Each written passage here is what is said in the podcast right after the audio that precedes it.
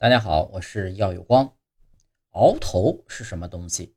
为什么科举第一名称之为独占鳌头？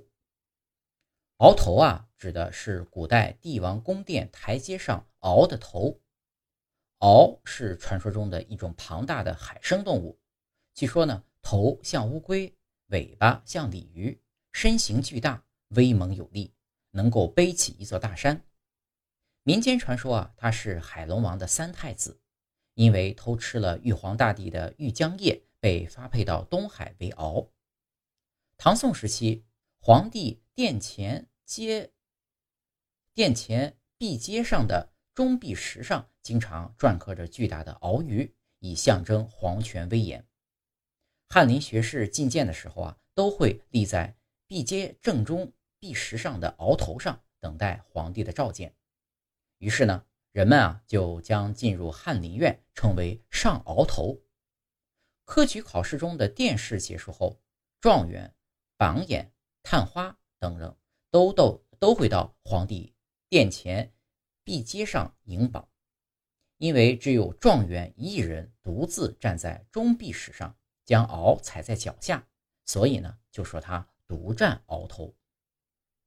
后来呢，独占鳌头便用来指在科举考试中考得的第一名。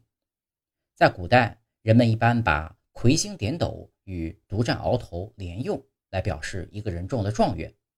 魁星呢，本为魁星，是北斗七星中的第一颗星，本为占星术的星宿成败。后来呢，逐渐演变成人格神，此神蓝面赤发，像个鬼在翘足踢斗。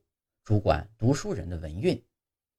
魁星之所以是这副样子，传说呢与古代一个秀才有关系。此人啊很有才华，因满脸麻子又缺一条腿，屡屡面试时落地。后来呢，终于以第一名的成绩通过了乡试、会试。殿试的时候啊，皇帝一看这副尊容，便问道：“你那脸是怎么搞的？”他回答：“回陛下，这是麻面应天相。”捧摘星斗，皇帝又问：“那么你的瘸腿呢？”他又回答：“回陛下，这是一脚跳龙门，独占鳌头。”皇帝啊，觉得他挺机敏，又问：“那你说，如今天下谁的文章写的最好？”